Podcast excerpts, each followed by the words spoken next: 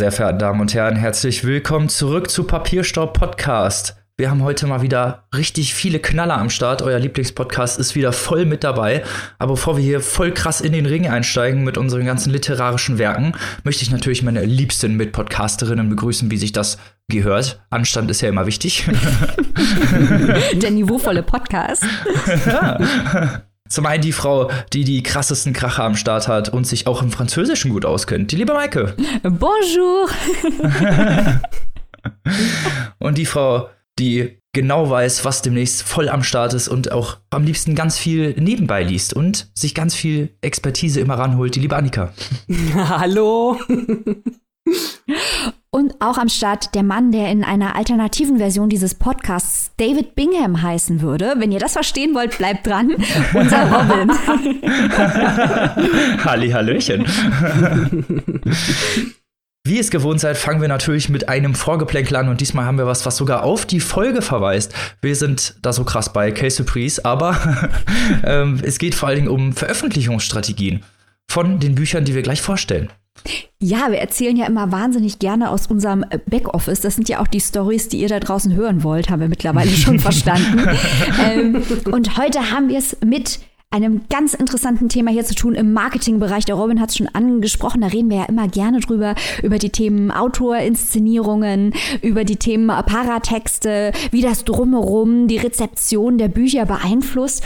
Und da haben wir mal wieder bei uns im Backoffice, wie gesagt, interessante Erfahrungen gemacht mit zwei Büchern, über die wir heute sprechen. Und zum einen geht es hier natürlich um Hanya Yanagihara und zum anderen um Wellbeck.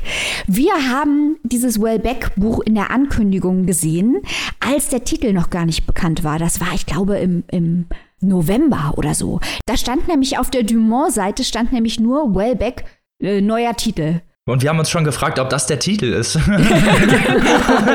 trauen Beck alles zu, auch dass er sein Buch einfach neuer Titel nennt. Wir haben jedenfalls gedacht, egal was es ist, wir machen es. Ist uns wurscht, ob er mal wieder über Schopenhauer schwadroniert oder uns mit sogar einem neuen Roman beschenkt, was es ja letztendlich auch war. Wir haben das Ding gleich bestellt und haben gedacht, Wellbeck machen wir auf jeden Fall.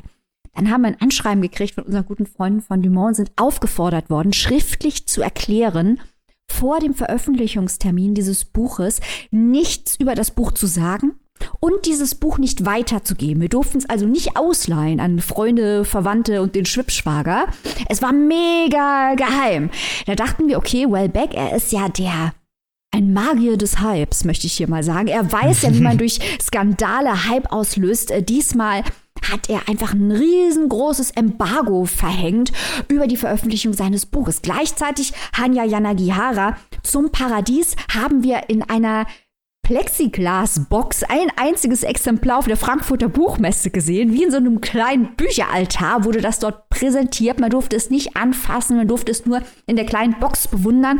Dann hat aber der Verlag, sowohl der deutsche als auch der amerikanische, und ich glaube auch in anderen Sprachen ist es zutreffend, die Blogger-Szene und die Journalistenszene mit diesen Büchern überschwemmt. Und schon seit einem halben Jahr kann man, kann man im Internet Rezensionen lesen, äh, was denn jetzt mit diesem Buch hier los ist. Das ist natürlich, fanden wir sehr interessant, weil beides sind Mechanismen, um Hype zu erzeugen, aber sie nehmen einen komplett unterschiedlichen Ansatz.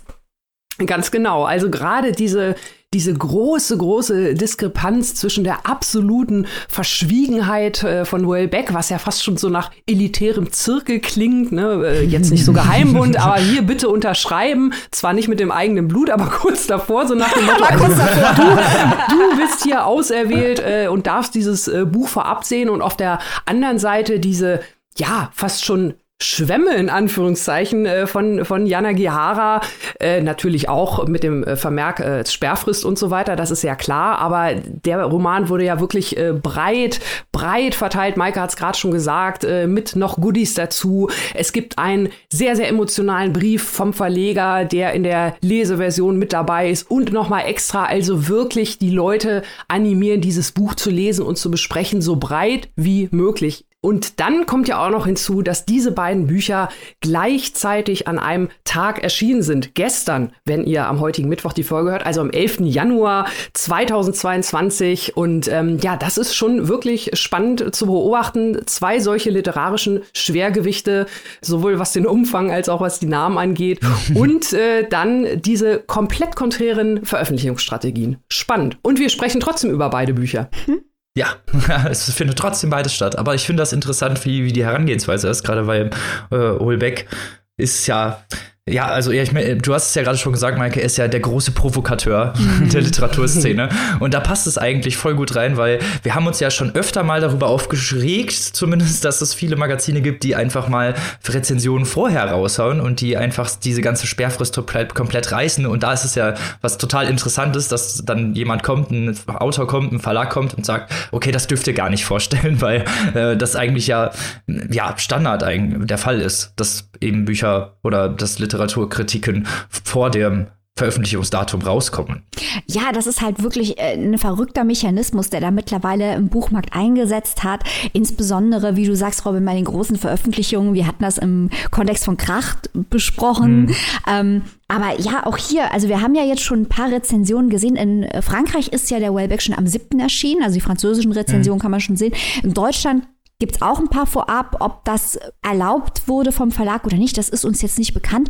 Aber allein dieser Ansatz, weil ich habe mich halt auch gefragt, was ist die Intention der Autoren? Da würde ich gerne mit euch jetzt noch kurz drüber spekulieren. Weil ich glaube nämlich auch, wie Annika eben gesagt hat, dass Wellbeck hier einen auf und ich, ich liebe Wellbeck, deswegen das ist jetzt, ich, ich sage das mit take it with a grain of salt. Ich finde das amüsant, dass er sich hier inszeniert als der große Zampano der französischsprachigen Literatur.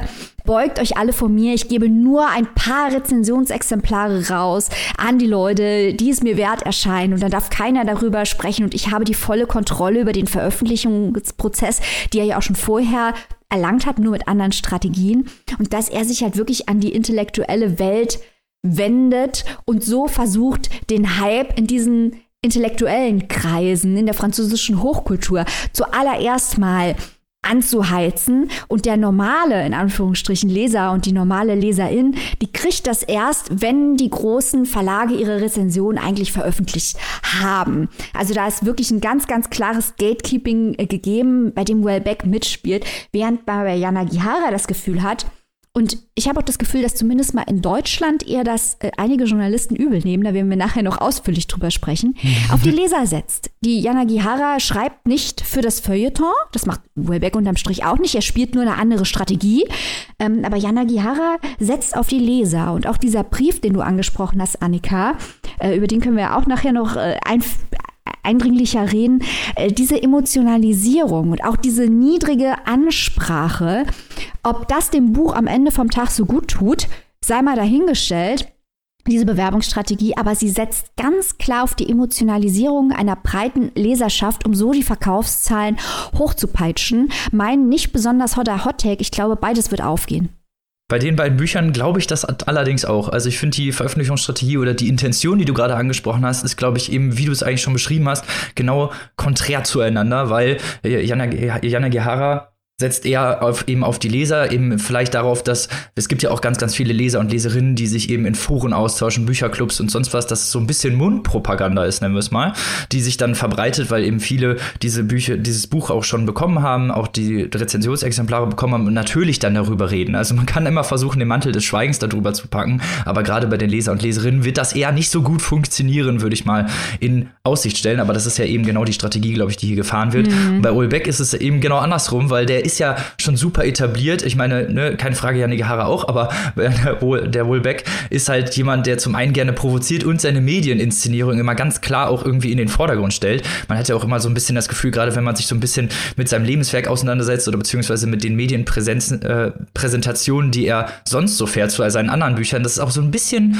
so eine kleine Klatsche ist vielleicht auch. So ein kleiner, so ein kleiner Mittelfinger in Richtung Feuilleton. Ihr könnt mir gar nichts. Und ja. das finde ich eigentlich immer sympathisch. Er, er ist halt halt richtig der Dompteur des äh, internationalen Feuilletons. Und ich finde es total super, diese Art der Selbstinszenierung, mit welcher Souveränität er das auch durchzieht. Und ähm, wir werden nachher auch noch feststellen, wen er diesmal alles engagiert hat, um, dadurch, dass ja keiner drüber reden durfte, hatte er ja die Möglichkeit, Gerüchte zu streuen über den Inhalt dieses Buches. Und das hat er auch fleißig getan, über Dritte.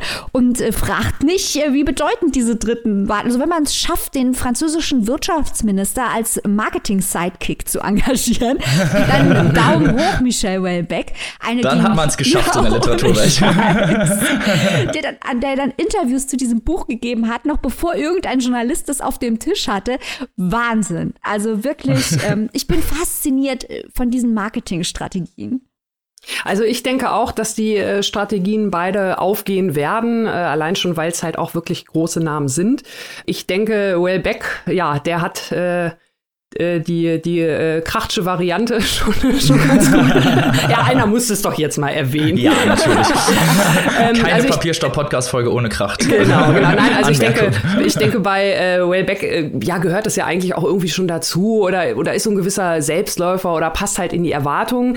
Bei Jana Gihara bin ich mir ehrlich gesagt nicht sicher, ob es in der Form so nötig gewesen wäre, weil gerade die Sache, die du gerade auch noch mal erwähnt hast, Maike, mit dieser starken, starken Emotionalität. Das ist ja eigentlich auch das, was Jana Gihara und, und ihre Bücher oder vor allem natürlich ein wenig Leben, über das wir sicherlich im Zusammenhang mit zum Paradies auch nochmal sprechen werden.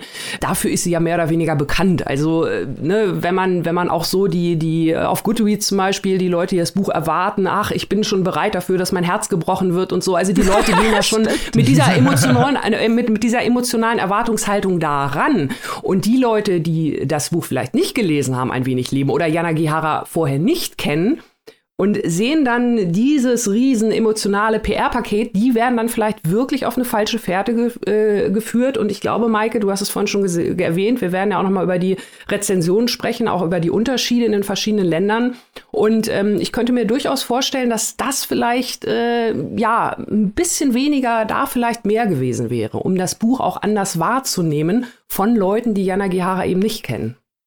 Ich finde es interessant, dass du nochmal die Rezeption ansprichst, lieber Annika, mhm. weil ich glaube, das spielt auch einen großen Teil auch bei, bei Wohlbeck, vor allem, der eben durch diese Inszenierung, durch diese Falschinformationen, die er vorher gestreut hat, auch teilweise die Rezension beeinflusst hat. Mhm. Da werden wir natürlich später auch nochmal drüber sprechen, aber das ist auch was sehr, sehr Interessantes und sehr Lustiges eigentlich, äh, was diesen ganzen Zirkus so unglaublich spannend macht, auch von außen zu betrachten. Ich meine, wir sind ja alte Literaturkritiker-Hasen, wir kennen uns ja aus in dem Metier und da macht das ja doppelt spaßig eigentlich, das anzugucken, weil wir haben ja keine Nachteile dadurch, sondern vielleicht eher andere eben, die halt die Sperrfrist reißen. Und das mögen wir sowieso nicht so gerne mal wieder auf die Krachtfolge ver ver verweisend.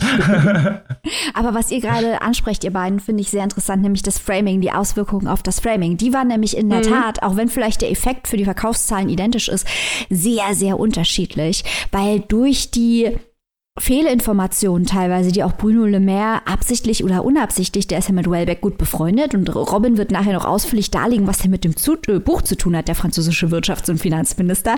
ähm, äh, dass, dass da natürlich erstmal die ganzen Journalisten und Journalistinnen irritiert wurden, weil der halt Dinge behauptet hat, die in dem Buch im Mittelpunkt stehen, die überhaupt nicht in dem Buch vorkommen. und das natürlich ein riesengroßer Spaß ist für ein Autor, die Leute so zu verwirren, ob hier äh, Bruno Le Maire der Komplize von Wellbeck war und die sich beide gedacht haben, haha, wir erzählen mal ein bisschen Mist oder ob Wellbeck Le Maire veräppelt hat. Wir wissen das nicht, aber allein diese Spekulationen haben Entertainment-Charakter, der natürlich in Frankreich insbesondere äh, wahrgenommen wird. Und allein, dass diese Kreise über diese Literatur diskutieren, das ist doch Bombe. Und bei Jana Gihara sehe ich das echt ganz genauso, äh, wie du es gerade gesagt hast, Annika. Ich glaube auch, dass insbesondere auch das Vorwort des Verlegers und dieses extreme Framing ins Emotionale äh, von der vorhandenen literarischen Qualität des Buches ablenken. Weil wenn man im mhm. Marketing nur darauf verweist und äh, wie ihr beide gesagt habt, in der Rezeption wird das ja auch teilweise ausschließlich dann durch dieses Framing gelesen. Ah, das bricht mir das Herz und ich will weinen und so. Das ist ja, Jana Gihara ist ja nicht ausschließlich ein Tearjerker. Das ist ja keine Belletristik, die einem gar nichts abverlangt. Man kann es natürlich so lesen, aber da ist ja doch durchaus, wie wir gleich ausführen werden, ein literarischer Anspruch und, und ein Ziel und eine mhm. Komposition. Mhm. Das ist ja alles erkennbar. Ja. Und das Marketing blendet das komplett aus und fokussiert sich nur auf den emotionalen Effekt. Und das ist auch, ja. finde ich, eine dumme Marketingstrategie, weil es dem Buch vieles einfach auch wegnimmt, was es eigentlich mitbringt. Ja, sehe ich, sehe ich ganz genauso. Genau das äh, meinte ich halt, das wäre nicht nötig gewesen und ich glaube auch nicht, ob es dem Buch so ähm, zu Vorteil gereicht. Aber wir werden da gleich über alles en Detail sprechen. Ihr merkt schon, wir sind total heiß. Ich möchte nur noch eine Sache ganz, ganz kurz erwähnen, nachdem wir jetzt hier so viel über Rezensionsfristen und Sperrfristen und Leseexemplare gesprochen haben. Wir haben nämlich heute drei Bücher in der Folge, ähm, über die es zu sprechen, äh, über die wir sprechen. Und Sophie Oxanen, das Buch, das ich nachher vorstelle, wenn ihr die Folge am Mittwoch hört, dann müsst ihr noch ein bisschen warten, denn das Buch erscheint erst am 13.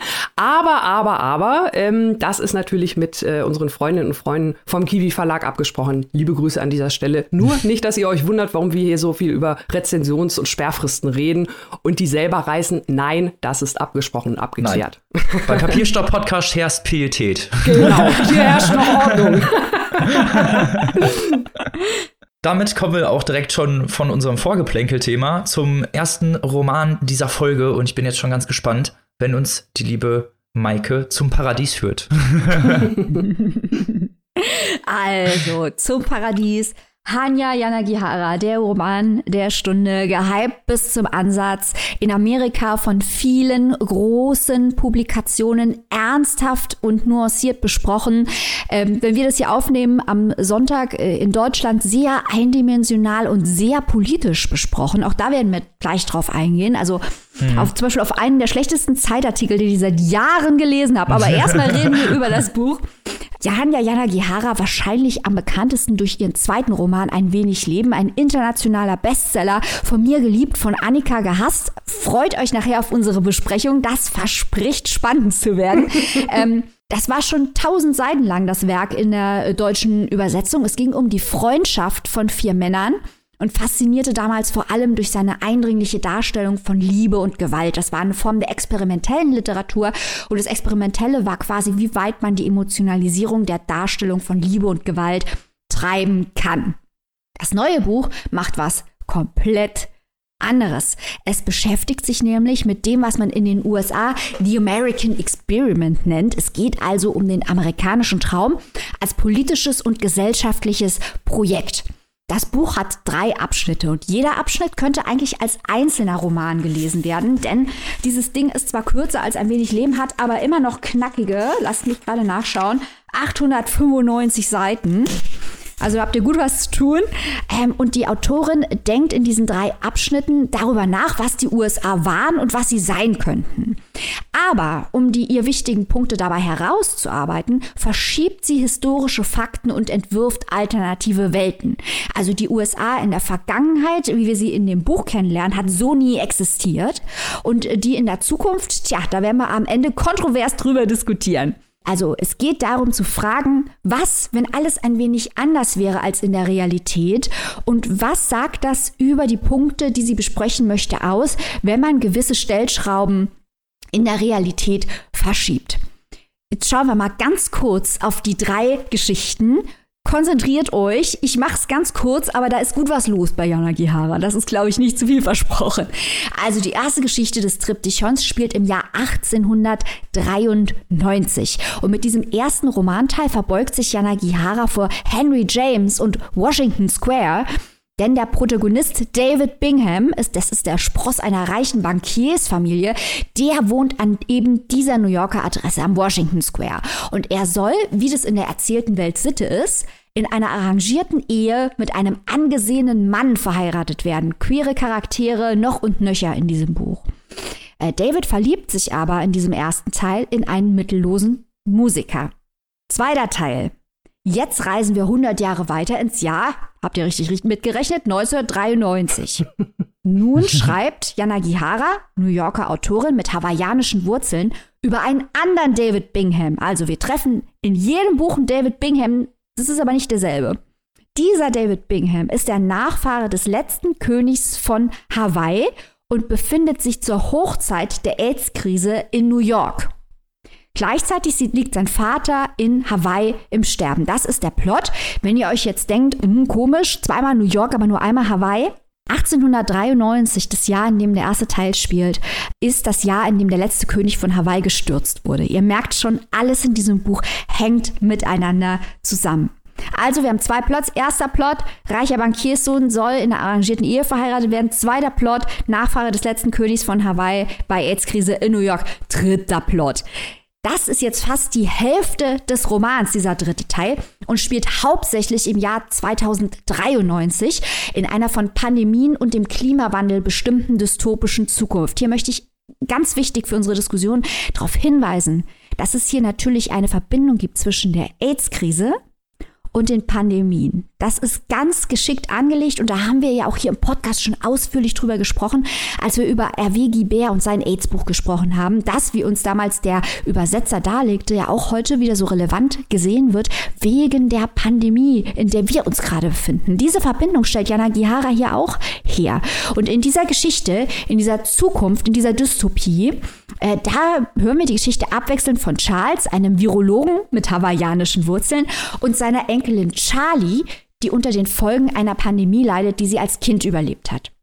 Ich habe jetzt in dieser ganz, ganz, ganz kurzen Nacherzählung versucht darzulegen, dass es ganz viele Parallelen gibt. Denn, und das liebe ich ja an Büchern, wie ihr wisst, verbunden sind die Geschichten nicht nur durch dieses übergreifende Thema des amerikanischen Experiments, der Melting Pot, was ist er, was könnte er sein, sondern auch durch ganz, ganz viele wiederkehrende Motive, die wir hier gar nicht abschließend besprechen können. Das ist ein riesengroßes Puzzle. Wir haben jedes Mal den Washington Square, wir haben jedes Mal Hawaii, wir haben jedes Mal identitätspolitische Fragen. Krankheit, die verschiedensten Krankheiten kommen immer wieder vor. Das Thema Freiheit. Alle Protagonisten sehen sich nach Freiheit, alle sehen sich nach ihrem Paradies. Jedes Kapitel endet auch mit zum Paradies. Jedes Paradies ist natürlich anders. Und es geht ganz wichtig jedes Mal um die Bedeutung von Familie und Partnerschaft. Das wird nur ganz unterschiedlich durchgespielt. Und jedes Mal kommen Figuren nach New York, typisches Thema des amerikanischen Traums, um sich zu beweisen und werden dort mit persönlicher und nationaler Charme konfrontiert. Also es geht um die Verbindung des Globalen mit dem Individuellen.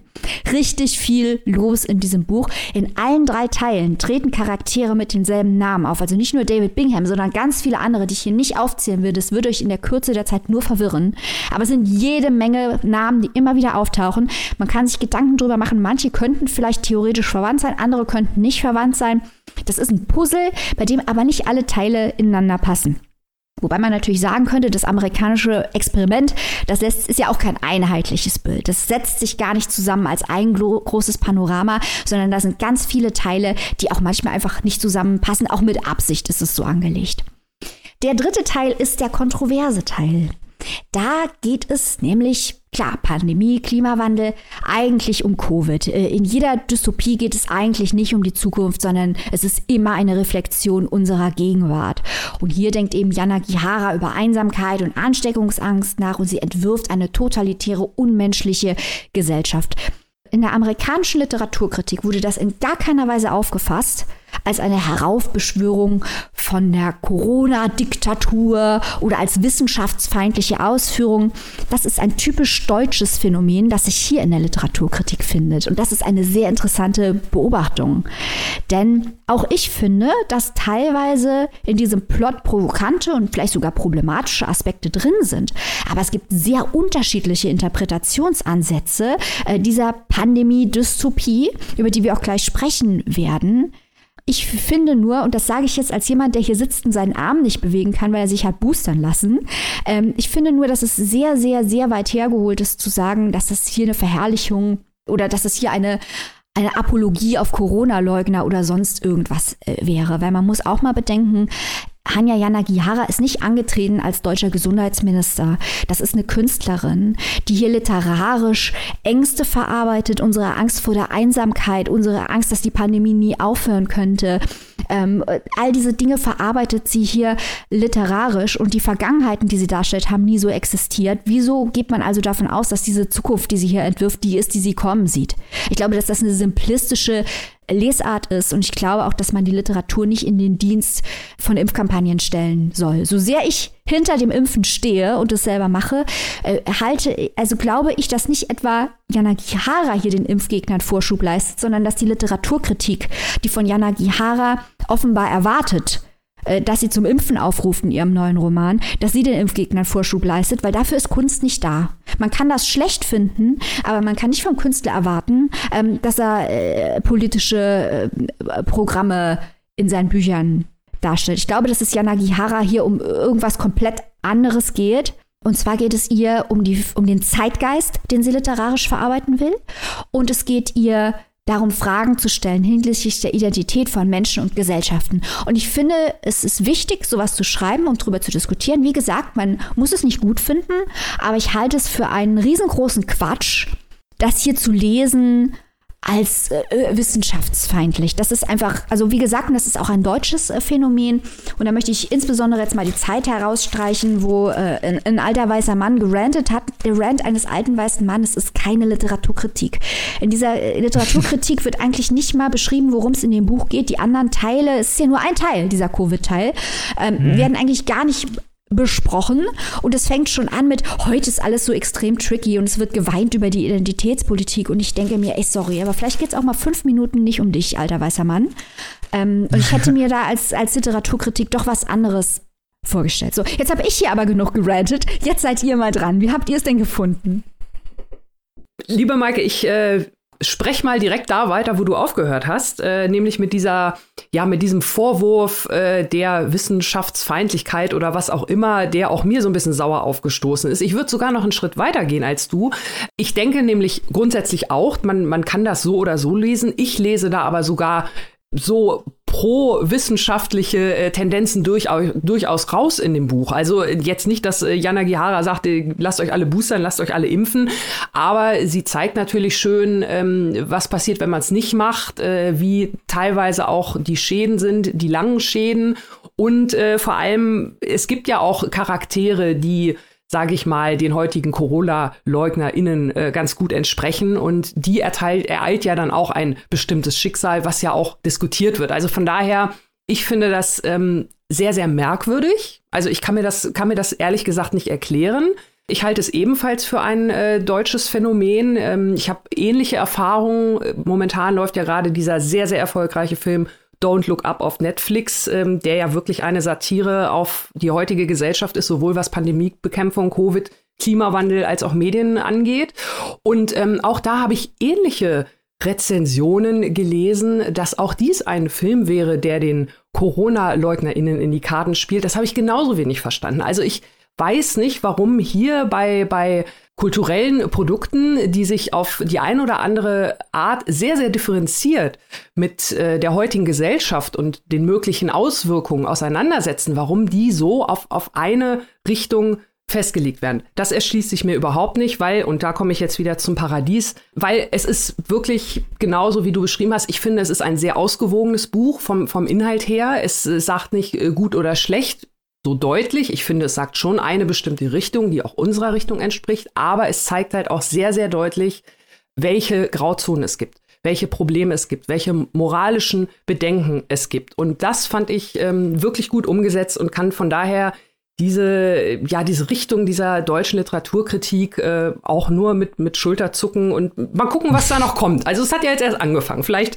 wandelt sich das ja auch noch so ein bisschen, weil genau wie du sagst, ähm, das Buch hat drei Teile und ähm, auch die ersten beiden sind durchaus sehr, sehr spannend und interessant und natürlich erst durch das Zusammenlegen. Es sind ja eigentlich vielleicht, wenn man sogar will, fast fünf Teile, weil ja auch die einzelnen Teile nochmal unterteilt sind. Also es ist auf jeden Fall ein äh, sehr, sehr intelligent komponiertes Buch. Und da kommen wir jetzt auch wieder zu dem, was wir ja im Vorgeplänkel gesagt haben. Also wir haben auch jetzt schon wieder viele, viele Minuten über diese diese äh, ja, Rezension und diese eine Richtung gelesen, aber dieses Buch hat so viel mehr zu bieten. Mhm. Und das mhm. finde ich schade, dass diese Sachen dann halt unter den Tisch fallen, weil das ist wirklich toll durchkomponiert. Es macht Spaß, dieses Puzzle zu verfolgen, zu entdecken und auch die Parallelen festzustellen. Und ähm, das hat mir also wirklich gut gefallen. Das hat Spaß gemacht.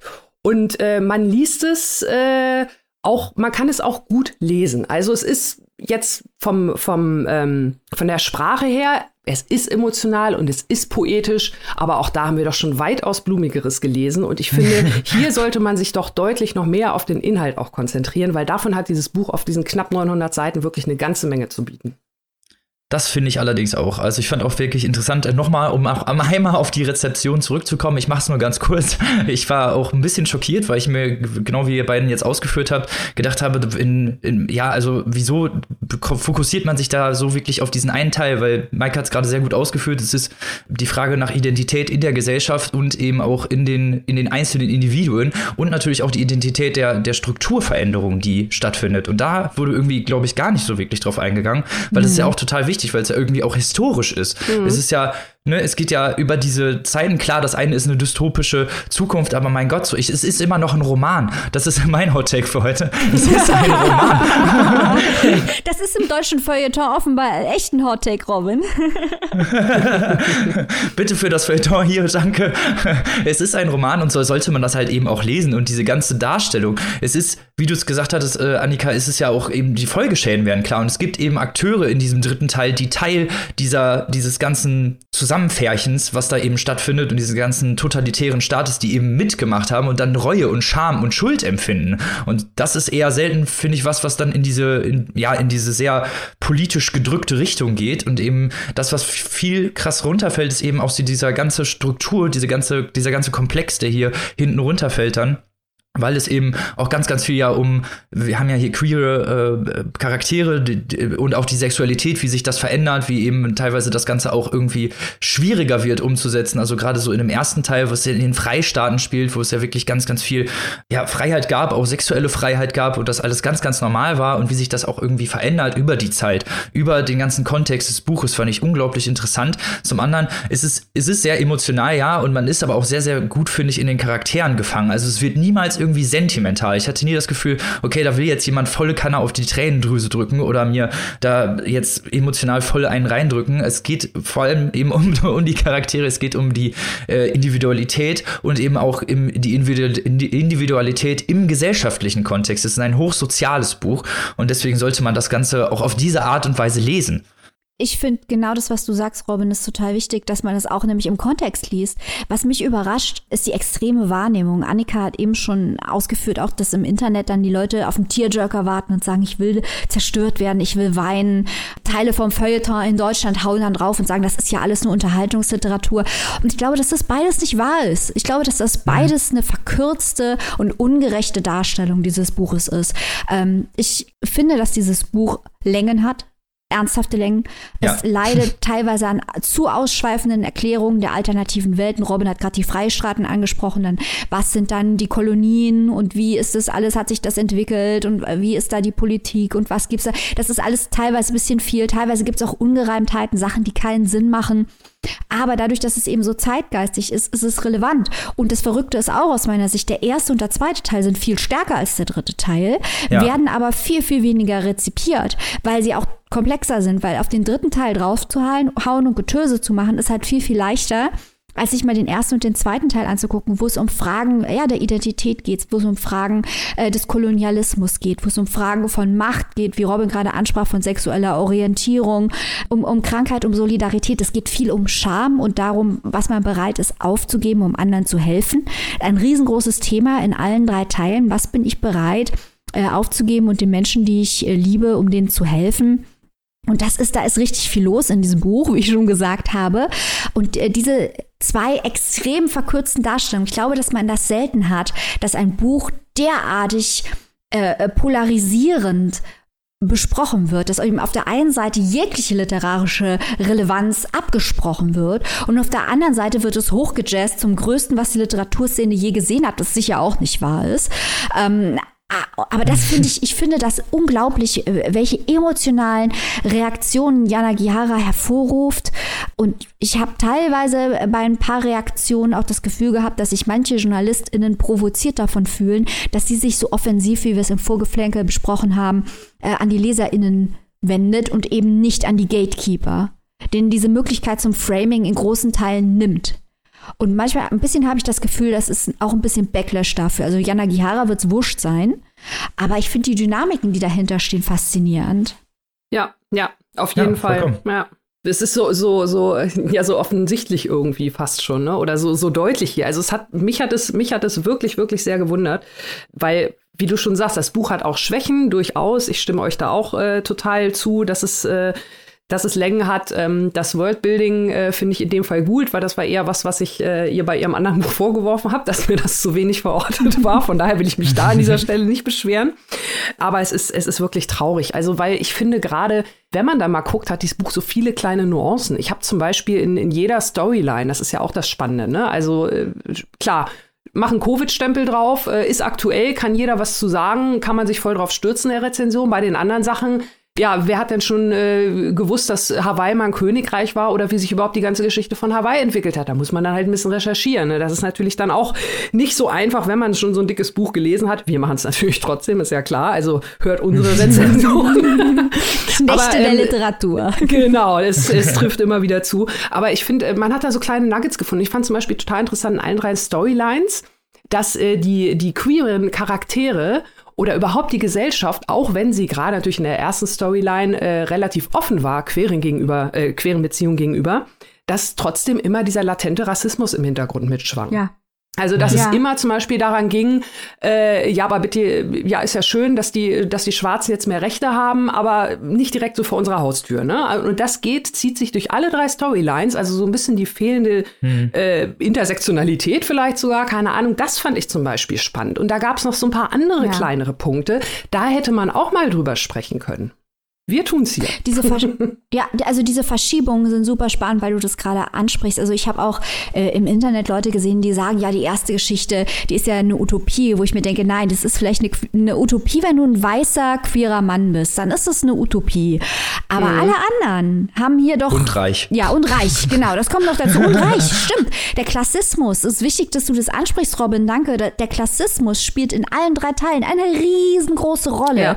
Und ähm, ja. im ersten Teil fragt man sich natürlich dann auch, äh, wie werden diese Dynastien erhalten, wenn äh, homosexuelle Ehen normalisiert sind. Und da wird dann nämlich von den Kolonien, ähm, äh, werden nämlich Kinder, die nicht weiß sind, äh, die kann man dann adoptieren von irgendwelchen Flüchtlingen, mhm. die aus den Kolonien kommen. Und da wird dann quasi der Rassismus overruled vom Klassismus, weil sie dann in der Klasse aufsteigen und dann ist es nicht mehr so schlimm, dass sie nicht weiß sind. Und das sind alles äh, ziemlich komplexe Ideen und auch widersprüchliche Ideen.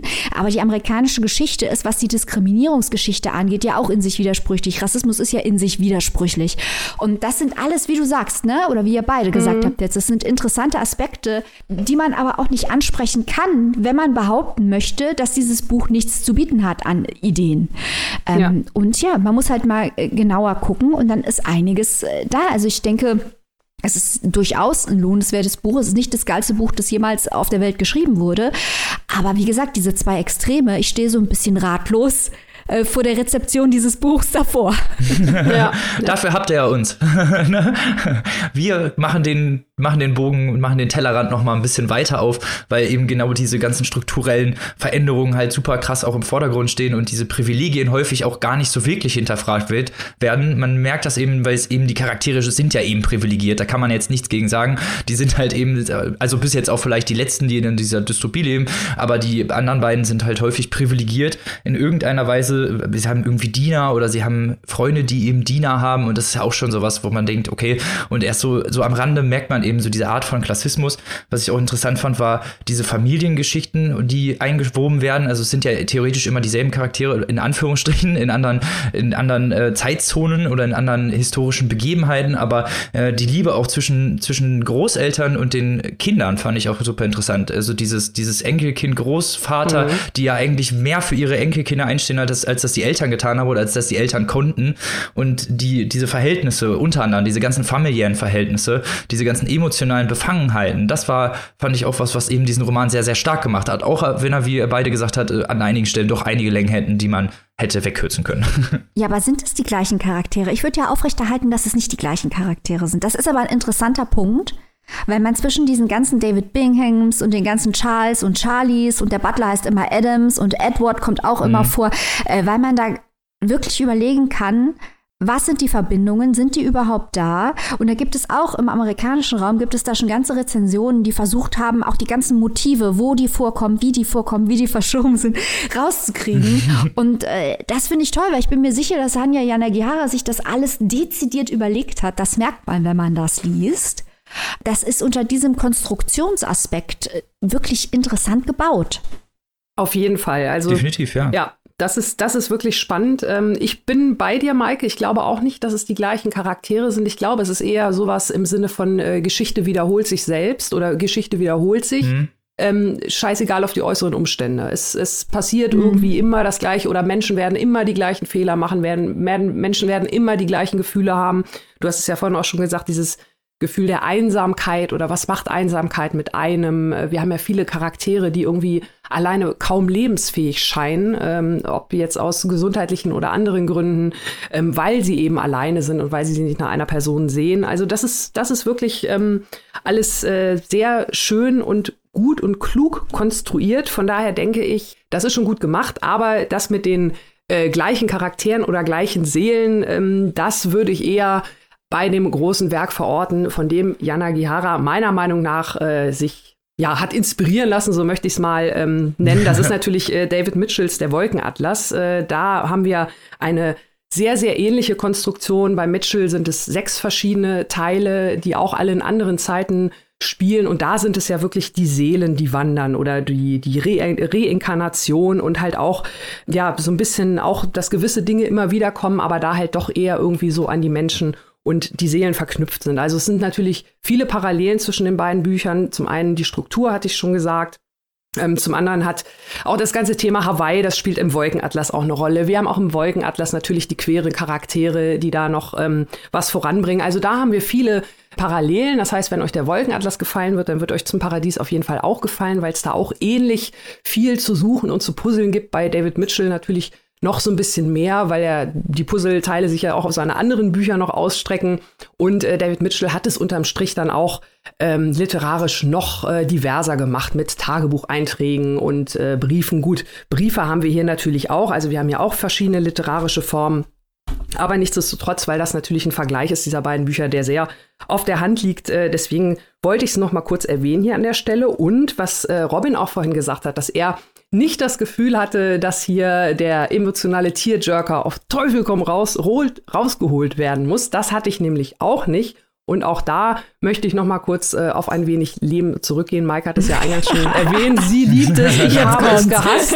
Äh, nee, also es ist, ich muss tatsächlich sagen, also alle Probleme, die ich mit ein wenig Leben hatte, habe ich mit diesem Buch hier zum Paradies nicht gehabt. Weil bei ein wenig Leben war es eben dieses dieses ständige für mich Wiederholen eines Plots, der irgendwie keine Entwicklung durchmacht, über viele, viele, viele Seiten.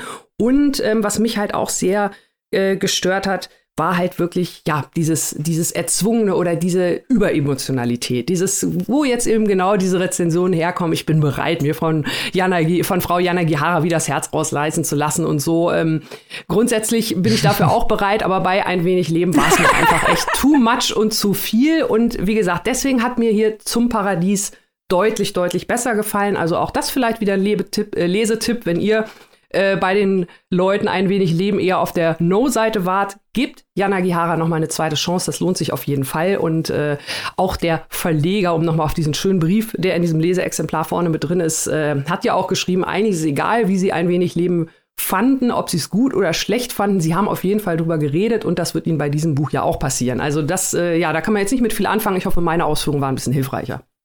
Äh, auf jeden Fall, Annika. Also dieser Brief vom Verleger, ich weiß nicht, was er sich dabei gedacht hat. Ich habe auch das Gefühl, nee. dass die neuralgischen Punkte des Buches einfach mal nicht angesprochen werden, weil warum auch? das macht irgendwie keinen Sinn. Aber ich, ich möchte jetzt ganz kurz noch hier die Ehre von ein wenig Leben äh, verteidigen, weil ich finde es interessant. Ähm, wir freuen uns ja hier immer, wenn wir unterschiedlicher Meinung sind, weil das auch so ein kleines bisschen natürlich die eigenen Schwerpunkte und Präferenzen unterstreicht. Und ich verstehe absolut, warum du es nicht magst, Annika, weil zum Paradies ist Plot getrieben. Das hat unglaublich viel Plot. Plot, Plot, Plot und ein wenig Leben nicht. Ähm, ein wenig Leben ist wirklich aus meiner Sicht ein Ex, also viele haben dem Buch ja auch vorgeworfen, es sei manipulativ, was ich offen gestanden nicht zutreffend finde, weil jegliche Form von Fiktion ist manipulativ, weil einem Sachen erzählt werden, die nicht stimmen, um eine Reaktion auszulösen. Und bei diesem Aspekt ist jede Fiktion manipulativ. Es ist natürlich richtig, dass ein wenig Leben geguckt hat, wie weit man an die Grenze gehen kann. Und das aus meiner Sicht sehr, sehr effektiv gemacht hat. Aber es hat halt sehr wenig Plot. Das ist richtig. Vor allem für 1000 Seiten hat es extrem wenig Plot. Äh, und man muss halt auch wirklich bereit sein, ähm, mit Jana Gihara dann an diese, an diese Ränder der Emotionalität zu gehen. Also ich habe wirklich geheult wie ein Schlosshund bei Ein wenig Leben. Das hat mich richtig fertig gemacht, aber ich verstehe, warum das manche Leute nervt, weil natürlich das Buch nur geschrieben wurde, um äh, zu gucken, in welcher Extremität man LeserInnen dahin treiben kann. Ich finde, das ist ein legitimes Anliegen eines Autors oder einer Autorin. Andere finden das nicht, aber es ist definitiv so und darauf können sich Annika und ich wohl einigen, dass zum Paradies ja. was komplett anderes macht und auch was komplett anderes will. Auf jeden Fall, auf jeden Fall. Also ich hatte mir ein wenig Leben damals sogar mit der Intention gekauft. Ich wollte richtig, genau wie du, heulen und Rotz und Wasser und äh, mich an die Grenzen treiben lassen. Es hat bei mir halt nur überhaupt nicht gefruchtet das, das und dann hat es mich irgendwann genervt, weil kein, äh, ja, aber ist jetzt hier nicht das Thema, aber ich unterm Strich äh, bin ich natürlich genau bei dir. Also ich sehe auch, was die Autorin bei Ein wenig Leben gemacht hat. Ich sehe, was sie hier ähm, zum Paradies gemacht hat. Und äh, das ist schon so oder so auf jeden Fall, sie macht sehr, sehr viel. Also sie ist fleißig. Auch wenn es jetzt natürlich ein paar Jahre gedauert hat zwischen beiden Büchern. Also vielleicht ist sie doch gar nicht so fleißig. Also ich, ich finde dafür, dass sie nebenbei noch bei der New York Times einen Vollzeitjob hat, äh, und dann noch so ein, so ein Wälzer raushaut, ich finde, äh, die muss sich nicht schämen für ihren Output. Wir haben auch alle Vollzeitjobs und lesen ständig diese Wälzer. Das ist natürlich richtig. Sie soll sich ja, mal. Sich mit also, uns vergleichen ist aber auch schwierig. Das, das stimmt. Also äh, Fazit: Das ist ja alles gut und schön, aber Hanya Yanagihara sollte sich mal ein Vorbild an uns nehmen. Genau, ich finde, so ist ja, es. das ist ein gutes Fazit. finde ich ein ganz oh Mann, oh super Mann. Schlusssatz auf jeden Fall. okay, bevor das hier komplett eskaliert, äh, soll ich mal sagen, wo man das kaufen kann, ihr Leute? Ja, das wäre super. Zum Paradies. Die Leute sind bestimmt schon am Brennen. Ja, die müssen jetzt aber noch da bleiben, weil gleich kommen ja noch zwei Knaller. Also Leute, ja, natürlich, haltet natürlich. euch fest an eurem Stuhl. Ich sag euch jetzt aber schon mal, zum Paradies von Hanya Yanagihara ist in einer Übersetzung von Stefan Kleiner bei Klaassen erschienen. 896 schmale Seiten kosten im Hardcover 30 Euronen. Und das keimfreie E-Book erhaltet ihr für 24,99. Wenn das so teuer ist, könnt ihr euch auch gleich das gebundene Buch kaufen. Machen wir uns mal nichts vor. Finde ich auch. Macht sich sehr gut im Regal auf jeden Fall. So, damit kommen wir zum nächsten Roman, den wir angesprochen haben, schon im Vorgeplänkel. Und jetzt wird's ja richtig düster, könnte man sagen. Jetzt geht's nämlich zu Vernichten von Michel Houellebecq. Holbeck, immer toll, was von Holbeck zu lesen. Ich meine, sein Övre ist ja hier schon mehr als äh, bekannt. es gibt hier sogar ein, eine Komplettistin, liebe Maike. da freue ich mich gleich schon mit dir drüber zu sprechen. Ach, Holbeck ist der Provokateur der französischen Literatur und vielleicht sogar der ganzen europäischen Literatur. Ein Großmeister der Provokation und das hat er in diesem Roman auch wieder bewiesen. Aber bevor ich jetzt hier voll in den Inhalt einsteige, erzähle ich euch doch erstmal, worum geht's eigentlich in Vernichten diesem sehr sentimentalen Titel. Das, der Roman spielt in Frankreich 2027, äh, kurz vor den Präsidentschaftswahlen. Ähm, es ist so ein bisschen in zwei Plots unterteilt. Zum, also zum einen haben wir den Protagonisten Paul Raison. Er ist 49 Jahre alt und ein hoher Staatsbeamter im Wirtschaftsministerium und Vertrauter des Wirtschaftsministers Bruno Juge. Als angesehener Wirtschaftsminister da die große Macht innehat und die Macht äh, von Frankreich in wirtschaftlicher Hinsicht auch ausgebaut hat. Das Ganze hat einen ja, Thriller-mäßigen Aufhänger, könnte man sagen, denn es tauchen Internetvideos auf, erstmal so in kryptischer Weise, wo so Zombie-Rechner genutzt werden und das auf jeder Seite irgendwie verfügbar ist. Und das, eins der ersten Videos zeigt eine digitale Hinrichtung von Bruno Juge und es gibt auch noch mehrere Videos davon und das Ganze wird auch noch ein bisschen brisanter. Die zweite Plot-Ebene ist das Privatleben von Paul Raison, denn ja, zu Hause und eigentlich auch in familiärer Hinsicht läuft bei Paul nicht so gut. Äh, er lebt mit seiner Frau Prudence zusammen. Die beiden haben seit zehn Jahren weder irgendwelche Intimität geteilt, noch tatsächlich in irgendeiner Weise wirklich großartige Gespräche gefühlt. Also die leben wirklich so aneinander vorbei, obwohl sie halt eben verheiratet sind. Sie leben auch immer noch zusammen, aber jeder hat sein eigenes Zimmer. Also wirklich nicht so schön, wenn man eine vernünftige Beziehung haben möchte. Das kann man nicht unbedingt eine tolle Ehe nennen. Gleiches gilt eben auch für seine familiären Verhältnisse. Er hat wenig mit seinen Geschwistern zu tun tun und auch wenig mit seinem Vater zu tun. Bis eines Tages der Vater einen Hirnschlag erleidet und dann vegetativ nur noch vor sich hin sitzen kann. Er kann sich kaum noch bewegen, nur noch die Augen bewegen und diese Zäsur sozusagen stellt, äh, bringt ein bisschen auch so positive Merkmale hervor. Und Paul nähert sich dann durch diese Zäsur so langsam wieder mit seiner Familie an. Das ist eigentlich schon der Hauptplot und da das, was ich eigentlich über den ja wirklichen Inhalt von äh, Vernichten erzählen möchte. Jetzt kommen wir natürlich zur thematischen Auslegung, was das immer interessanteste bei Houellebecq ist, weil hier geht's aber richtig auf die Fresse, könnte man sagen. Zum einen ist es natürlich immer wieder Bezug auf die ganzen Themen, die Houellebecq immer, äh, die Houellebecq immer anspricht, eigentlich in seinen Romanen. Es ist immer auch und auch Vernichten ist das ein sehr fatalistischer Abriss auf die Gesellschaft, auf unsere Leben, auf die Individuen und natürlich auch eben auf die französische Gesellschaft. Gesellschaft ganz klar spezifiziert, aber man kann das Ganze auch ein, ein bisschen als europäischen Roman lesen.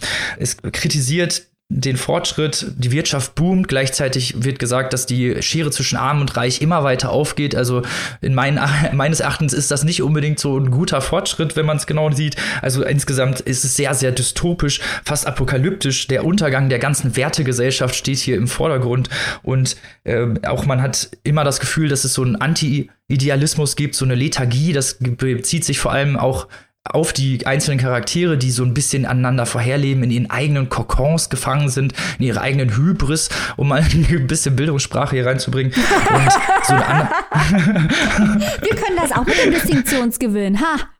genau, ha, so und sich so, ja, so ein bisschen, ja, voranleben. Solange es irgendwie läuft, wird es schon irgendwie passen. Und ich fand einer der passendsten Argumente dazu, und das äh, bezieht sich eben, dieses Anti-Idealismus bezieht sich auch auf die politische Ebene, in dem Bruno Juge irgendwann auch sagt, dass, äh, ja, also man eigentlich wie die Könige, die das Ancien Regime handeln müsste, indem man einfach weitermacht und guckt, dass man irgendwie vorankommt, dass es keine Revolution gibt und keinen Niedergang, was ich nicht unbedingt so als wirklich politisches Statement sehe, muss ich ganz ehrlich sagen oder das ist nicht unbedingt was, finde ich, was die Demokratie oder unsere Gesellschaft an sich vorantreibt. Insgesamt äh, ist es, äh, wird die Zäsur auch immer als Mittel benutzt, als Mittel, um einen Sinneswandel zu etablieren, dass uns eigentlich erst bewusst wird, was wir verloren haben oder was wir gewinnen könnten, wenn wenn wir uns aus dieser Lethargie befreien, wenn eine Zäsur eben stattfindet, wenn irgendwas Schlimmes passiert. Das gilt sowohl für diese Thriller-Elemente, also für diese Videos und, und die Anschläge, die passieren, das äh, wirklich auch erst so die Leute wirklich aufweckt. Und das Gleiche gilt halt eben auch, wie, auf, wie ich gerade gesagt hatte, auf der privaten Ebene, dass diese Zäsur eigentlich wirklich erst so diesen Sinneswandel hervorbringt. Molbeck vermischt hier ganz, ganz interessant Politik, Gesellschaft, Emotionen und Medien. Auch äh, so ein kleiner Abriss auf die Technologie, weil viel halt eben mit diesen Zombie-Rechnern oder mit diesen Einhacken funktioniert. Und da gibt's auch einen starken Kritikpunkt.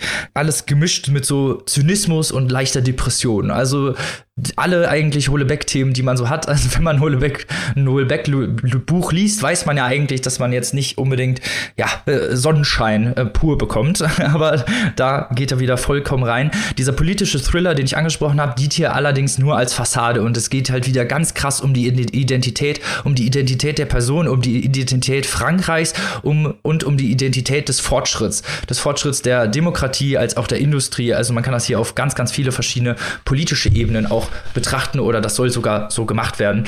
Ähm, die narrative Struktur, was ja bei Holbeck immer interessant ist, ist die Verbindung von so Expertise. Da kommen Sozialtheoretiker zu Wort, äh, verschiedene Autoren und Autorinnen und äh, auch viel Medizin spielt hier eine Rolle, also wirklich große wissenschaftliche Abhandlung, gemischt mit sozialer Theorie und brutalen alltäglichen Situationen, also wirklich brutaler ja, Radikalität, in der die Emotionen dargestellt werden, in der die Sichtweise der Charaktere dargestellt werden und das ist natürlich auch immer was ganz Tolles.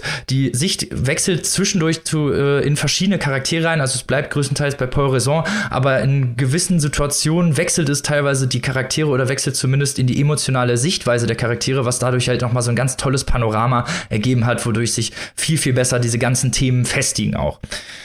Relevante Themen sind hier auch vor allem diese politische Identitätslosigkeit, die immer mehr in den Diskurs auch stattfindet und das Fehlen von echter Intimität und Emotionen, das Abstumpfen der Gesellschaft. Ich habe ja, es ja vorhin Lethargie genannt. Ich finde, es ist auch ein Abstumpfen, das hier stattfindet und so ein gewisser unaufhaltsamer Untergang, so ein bisschen, man driftet auf den Abgrund zu und man weiß eigentlich gar nicht mehr, wie man noch irgendwie die Bremse zieht und das wird halt durch Paul Raison, der ja im, im Wirtschaftsministerium arbeitet, noch mal viel besser dargestellt und äh, proklamiert. Jetzt ist natürlich dann die Frage, ist das Ganze irgendwie nur Provokation oder ist das vielleicht sogar eine Feststellung, die Polebeck hier entwirft? Liebe Maike, geh doch mal mit in die Diskussion mit mir rein und erzähl doch mal, was du so von diesem Roman gehalten hast. Ich möchte dir, mach ein Kreuzchen im Kalender, weil das gut wie nie passiert, in der grundlegenden Interpretation dieses Buchs widersprechen.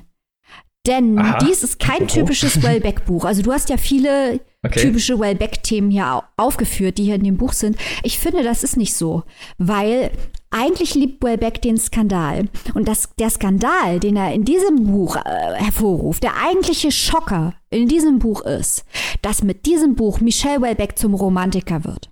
Er ist immer noch ein existenzialistischer Romantiker, aber am Ende vom Tag geht es in diesem Buch darum, dass sehr viele Figuren durch Liebe ihre Einsamkeit überwinden können. Ähm, der Vater ist in einer Beziehung mit einer ärmeren Frau, weniger gebildeten Frau, die aber alles für ihn tut, in bedingungsloser Liebe. Paul kämpft mhm. durch diesen Katalysator-Moment, den du genannt hast, um seine Ehe. Und mich, das hier ist das allererste Buch von Michel Welbeck. Und das ist der eigentliche Skandal bei diesem Buch. Und das ist genial, wie Welbeck das macht. Das ist das allererste Buch von Michel Welbeck. Wo Welbeck sagt, dass Glück und Liebe möglich sind. Dieser Nihilismus, von dem ist er in diesem Buch komplett weg. Also auch die Darstellung der Politiker würde ich dir äh, widersprechen, weil der Präsident, den du beschrieben hast, wir sind im Jahr 2027, hast du schon gesagt, also äh, Emmanuel Macron geht auf das Ende seines zweiten fünfjährigen Amtszeit zu. Und die brauchen jetzt aufgrund des Wahlsystems einen anderen Kandidaten. Und dann ist auch hier Bruno ist äh, im Gespräch. Und dieser Bruno ist entworfen nach dem echten französischen Finanzminister Bruno Le Maire, den wir eben schon angesprochen haben, der ja auch im Vorhinein Gerüchte gestreut hat, worum es hier angeblich geht, dass es hier angeblich um die Industrialisierung geht und den Tourismus und so, was totaler Quatsch ist. Ähm, aber das ist ein spannender Aspekt, da sind wir jetzt schon drauf eingegangen. Aber eigentlich kommt dieser Bruno Le Maire oder dieser Bruno Juge, wie das alter Ego von Bruno Le Maire heißt, sehr gut weg der wohnt quasi im Ministerium, der hat kein Privatleben mehr, der ist nur noch Politiker, der frisst den ganzen Tag Akten, der ist unglaublich gewissenhaft, der arbeitet unfassbar hart, der kommt hier richtig gut weg. Nicht alles, was er macht, ist astrein, das, was du angesprochen hast, Robin, klar. Aber eigentlich kommt der unheimlich gut weg. Derjenige, der schlecht wegkommt, ist Emmanuel Macron. Weil der gezeigt wird, wie er plottet und schon überlegt, wie er seine Macht in Zukunft wiedererlangen kann und wen er da jetzt überall einsetzen muss, damit er die Figuren wie Marionetten spielen kann, selbst wenn er kein Präsident mehr ist. Also hier wird gezeigt, auch anders als zum Beispiel in Serotonin, wo es viel um die Agrarpolitik geht. Dazu muss man wissen, Welbeck ist Agraringenieur und Bruno Le Maire war früher Agrarminister. Also da hängt alles mit allem zusammen. Man kann über jeden anderen Wellbeck-Roman im Kontext mit diesem sprechen. Auch das was Besonderes an dem Buch. Es gibt acht äh, Wellbeck-Romane. Alle anderen sieben sind in diesem Buch auf die eine oder andere Art enthalten. Da wird gezeigt, wie die europäische Agrarpolitik in Serotonin, ähm, wie sie scheitert und was das mit den französischen Bauern macht oder auch mit den französischen Verbrauchern. Was auch so ein kleines bisschen viele Leute geschockt hat, dass jetzt auf einmal Wellbeck in seinem Roman über Agrarpolitik spricht. Aber hier wird auch gezeigt bei Le Maire, in einer überraschend positiven Art und Weise, dass Politik schon was zu leisten vermag. Dass Politik eben nicht ein leeres System ist, das nichts kann. Das wird nicht übermäßig positiv dargestellt, aber ich, ich verbuche es als Erfolg, dass überhaupt gesagt wird, dass integre Menschen oder hart arbeitende Menschen in der Lage sind, was zu erreichen. Das, äh, also dieses Buch ist für ein Wellbeck-Buch schockierend positiv. Und vielleicht noch ein paar ergänzende Sachen das Ganze ist auch ein Schlüsselroman. Also man kann unglaublich viel aus Wellbecks Leben in diesem Buch finden. Ich habe schon erwähnt, man findet alle anderen Romane von Wellbeck in diesem Buch. Äh, und ganz besonders interessant fand ich auch die Beziehung zu Charlie Hebdo. Denn ich will jetzt nicht spoilern, wie sie eingeführt wird in dem Buch, weil der Schocker, den will ich nicht vorwegnehmen, den soll man wirklich im Buch erleben. Aber ähm, wir alle wissen, Welbeck war auf äh, Charlie Hebdo drauf. Äh, das war im Jahr, als sein Buch äh, Soumission, Unterwerfung erschien, als dort die terroristische, der terroristische Anschlag verübt wurde bei dem französischen Satiremagazin, bei dem auch ein, äh, einer der besten Freunde von Welbeck ermordet wurde. Und äh, Welbeck geht hier auf sehr virtuose Art und Weise auf dieses Trauma ein und ähm, spricht da auch an äh, Lassans Der Fetzen, das Buch. Und ich möchte unbedingt, weil Annika es gelesen hat, wissen, was Annika von dieser Verbindung hält. Wellbeck, Lasson, ist das eine schlaue Sache? Annika, sag du mal. Ja, das ist auf jeden Fall eine schlaue Sache, weil nämlich äh, es umgekehrt genauso ist. Also äh, Philippe Lanson, der Fetzen, ähm, da verarbeitet er die, den Anschlag, äh, wie du gerade schon gesagt hast, äh, Maike, und das, äh, was danach kam. Also äh, Philippe Lanson wurde sehr schwer verletzt bei dem Anschlag und hat also seine Genesungszeit, äh, die sehr, sehr lange gedauert hat, mit diesem Buch ausführlich beschrieben. Natürlich auch, was es mit ihm gemacht hat. So nach dem Motto, ich habe überlebt, viele meiner Freundinnen und Freunde nicht. Ähm, was hat das für Konsequenzen auch für mich? Wie, komm, wie gehe ich damit um? Und äh, natürlich spielt Beck auch eine große Rolle. Zum einen äh, wegen des äh, Covers, wie du gerade schon gesagt hast, also da ist die zeitliche Verbindung da und auch sonst äh, taucht er hier und da und dort an der einen oder anderen Stelle immer wieder im Buch auf, weil natürlich diese ganze Zeit durch, äh, durch das Buch Submission, äh, dass er da viel in den Nachrichten war und im Fernsehen und natürlich auch viel in der Redaktion von Charlie Hebdo besprochen wurde. Also die haben ihn ja nicht einfach nur aufs Cover gehoben, sondern äh, natürlich war das Thema und äh, er taucht auch in dem Buch auf. Also er ist auch sozusagen eine Figur der Zeitgeschichte, die in dem Buch mitspielt. Also von daher passt es schon wirklich sehr, sehr gut zusammen. Ja, also ich, ich fand das, danke Annika, ich fand das super spannend, äh, weil hier es auch in dem Buch viel um die Verbindung von Leid geht und inwiefern Liebe und Familie Leid lindern können und wo auch die Grenzen dessen sind. Also Robin hat eben sehr zu Recht aus Zeitgründen ähm, nicht die ganzen Verwicklungen dieser Familiengeschichte aufgezeigt, aber dieser Paul hat auch noch äh, Geschwister und die sind verheiratet und diese ganzen Dynamiken in der Familie die werden aufgezeigt. Und da könnte man fast auch teilweise Verbindungen zu Jan Hagihara sehen, wenn man zum Beispiel sagt, inwiefern geht es um Scham, inwiefern geht es um darum, was man tun würde für andere aus Liebe und welche Konsequenzen hat das. Also das ist ein Buch, wie du auch gesagt hast, Robin, eigentlich ist dieser, dieses Terror-Ding ist der Subplot, der ist sehr, sehr gut äh, gemacht, weil es auch äh, die Frage hier auch gestellt wird, welche Arten des Extremismus gibt es. Mhm. Aber eigentlich ist das Hauptthema ist Liebe und die Familie. Und Welbeck hat noch also wenn er über Liebe geschrieben hat, dann nicht so. Ich reiche jetzt mal ganz nett die Hand in deine Richtung und sage, also du hast da vollkommen recht, also mit der Liebe und mit der Familie, dass sie eben Schmerz lindern können und dass sie eben diese Dynamiken auch eine ganz, ganz große Rolle spielen und diesen, diesen Ausbruch aus den Verhältnissen eigentlich erst proklamieren, aber ich frage mich, oder das, was ich mich immer gefragt habe, wäre das ohne eben diese Zäsur überhaupt stattgefunden? Oder hätte das überhaupt eben stattfinden können, weil genau das, oder da, da habe ich das Fatalistische ein bisschen dran gesehen, weil es irgendwie immer erst dann passiert, wenn eben auch irgendwie was Schlimmes passiert, nennen wir es einfach mal. Also wenn wirklich irgendwie schlimme Schicksale äh, gezeigt werden oder wirklich auch passieren, dass dann sich die Leute zusammenraten oder erst merken, in was für lethargischen Situationen sie sich befinden. Und das habe ich irgendwie von bei dem Paul eher, eher, eher noch mehr gesehen. Also es gibt ja auch welche, bei denen die Liebe zwar ein, ein Aufbruch darstellt, aber gleichzeitig später auch wieder das Ende präsentiert. Äh, äh, das ist richtig. Jetzt kommen wir in ein schwieriges Territorium, weil wir hier ja nicht spoilern können. Aber ähm, da geht es ja auch um die Liebe zum Vater, äh, um die, die, Liebe zur Partnerin. Und äh, jemand wird in eine unmögliche Situation gebracht. Das ist ja eigentlich eine tragische Geschichte. Aber da wendet sich ja nie von der Liebe ab. Also äh, ich glaube, dass es ist richtig, dass es diesen Katalysator gibt. Aber wenn ich das richtig sehe, gibt es den an einer Stelle. Und ich weiß nicht, inwiefern man daraus, also ich, ich weiß nicht, inwiefern man daraus schließen muss, dass Wellbeck uns sagen will, nur wenn einer stirbt, äh, könnt ihr lieben. Also das habe ich aus diesem Buch gar nicht gelesen. Es ist richtig, dass es diesen Katalysator gibt und dass ihm dann klar wird, Paul, in Bezug auf seine Ehe, dass er da was ändern kann. Aber daraus zu schließen, dass man die Leute nur was ändern, wenn einer fast stirbt, geht aus meiner Sicht ein bisschen weit. Äh, und das andere ist auch, dass der Wellbeck überhaupt sagt, dass es möglich ist, die Liebe zu retten.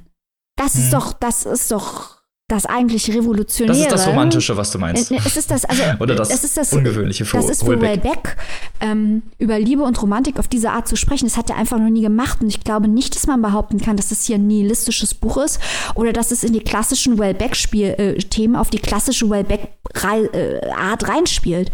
Also dieses Buch ist nicht vergleichbar mit Sachen wie Elementarteilchen oder Plattformen oder äh, äh, meinetwegen auch ähm, Serotonin oder äh, das ist was anderes. Die Möglichkeit einer Insel, die mit dem Thema Einsamkeit spielt. Wellbeck macht hier für seinen Kosmos was komplett Neues. Und ich finde es ein bisschen schwer argumentativ aufrechtzuerhalten, dass das ein typisches Wellbeck-Buch ist. Insbesondere auch, und jetzt kommen wir hier zum eigentlichen, noch größeren Schock. Ich habe noch einen größeren Schocker. Ganz am Ende des Buches weist Wellbeck ja darauf hin, dass er eventuell aufhört zu schreiben. Mhm. Das wäre natürlich schrecklich. No Michel, ne quitte Ja. pas. Das, das wäre das Schrecklichste für uns, das Ende des Glücks, wenn wir kein Null-Buch mehr lesen könnten. Also ich verstehe, was du meinst, auch, auch die ganzen versöhnlichen Töne, auch mit der Identität natürlich, nicht der politischen Identität, sondern vor allem auch der gesellschaftlichen Identität, der Identität dieser Familie und auch dieser einzelnen Person, gebe ich dir recht. Muss ich vielleicht dann nochmal meine Kritik überdenken, die ich dann, vielleicht habe ich es ein bisschen zu sinister gesehen oder wollte es ein bisschen zu sinister sehen. Für mich war das, was ich darin gesehen habe, oder dieses Sinistre, was ich darin gesehen habe, dieses vielleicht fatalistische, apokalyptische, war vielleicht auch, weil das immer so ein kurzes Zwischenspiel ist mit dem Glück, dass das Glück einfach am Ende des Glückes, äh, am Ende des Tunnels des Glücks sozusagen immer irgendwie die Tragödie lauert. Zumindest hatte ich das halt so ein bisschen im Gefühl, aber das kann natürlich auch dadurch li daran liegen, dass ich noch nicht so viel von Holbeck gelesen habe und vielleicht sie sieht das bei dir ja anders aus, liebe Maike. Könnte das sein, dass, dass da vielleicht so die ja unterschiedliche perspektivische Wahrnehmung daran liegt, dass äh, du Komplettistin bist?